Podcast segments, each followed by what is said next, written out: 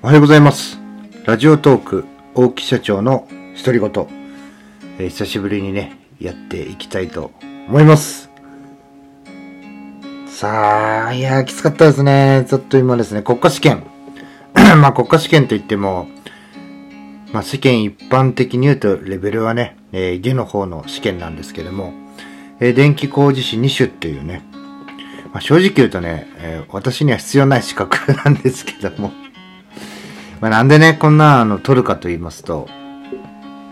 まあ、あの、現場仕事、まあ、工事関係の仕事やってますんで、まあ、全く必要ない、まあ、会社としては必要なんですけどね、私個人としては必要ないかなと。まあ、ただですね、やっぱりね、35歳、36、7、8、えーこれぐらいでね、また一から勉強するってね、まあ、非常に難しいことなんですよね。で、まあ、社員がね、えー取って、えー新しい仕事を獲得するために、この資格を取って、えー頑張ってやっていきたいっていう、ちょっと初心表明みたいなことを、えーしまして、まあ、それだったらね、えーじゃあ、あとは任せたぞっていうよりは、まあ、せっかくね、勉強するという意味ではいい機会なので、まあ、ちょっと他の社員も巻き込んで、まあ、資格ホルダーじゃないですけど、資格に興味があるような社員を巻き込んでですね、じゃあ僕も含めて、え一人でやるよりね、一緒にやろうということで勉強を始めました。で、実際ね、始めたらね、まずその、過去問やったんですけどね、何、何のこと言ってるのかもうさっぱりわかんないような 状況からね、始まって、で、みんなあの普段仕事してますから、まあ大体もう一週間前ぐらいだったんですよね。やっと時間空けられたのが。でそこから追い込んでやったんですけども、まあまあ、うん、その、問題を解くというよりはね、その問題が何を言ってるのかってところからね、やらなきゃいけないっていうのは非常にね、苦痛でしたね。で、まあ深夜2時とかぐらいまでね、まあ、あの夜早く寝てっていうのはわかるんですけど、まあ朝やった方がね、効率がいいっていうのはそうなんですけど、まあ娘がね、まだ3歳と1歳で、特に今体調崩しやすい時期で、まあやっぱ夜泣きとかでね、こっちも、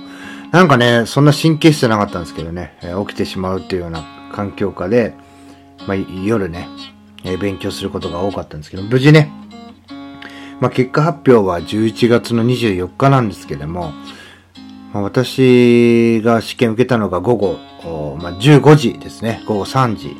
に試験受けて、5時には試験終わりまして、で、6時にね、えー速報、その、試験の回答の速報。で、あの、回答用紙は持ってこれないんですけど、問題用紙は持ってこれるということで、まあ、受けた社員3人、私含めて3人ね、えー回答用紙に、えー全員答えを書き込んで、で、持ち帰って、で、答え合わせしたら、一応全員ね、えー合格ラインの点数がみんな超えてましたんで、まあ間違いなく合格かなと。で、次にね、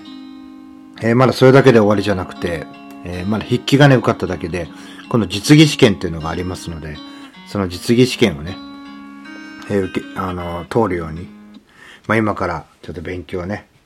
まあじ実、今度実技なんで、学科よりは楽なんですけど、その分ね、えー一発のミスが命取りになるんで、えーそういうようなね、えーちょっと実技試験も受けて、えー電気工事士2種っていうのをね、えーしっかり、えー初歩的な資格だっていうことなんで、ここをしっかりクリアして、それが終わったらね、えーまた次、えーこういう資格取ろうっていう目標みたいのがありますんで、えーそこに向けてね、頑張っていきたいなというふうに思います。まあ、体調もね、ちょっとそこで一気に集中力使ったんでね、かなりガクッとね、え体調が悪落ちてしまいまして、まあ朝活とか全然3日間ぐらいやってなかったんですけど、まあ今日からね、しっかり頑張っていきたいなというふうに思います。今日ね、出張なんですよね。えー他県にね、ちょっと泊まりで行きますんで、子供の顔見れなくて寂しいんですが、今日も一日頑張っていきたいと思います。えー最後まで聞いていただきありがとうございます。また次の配信でお会いしましょう。さよなら。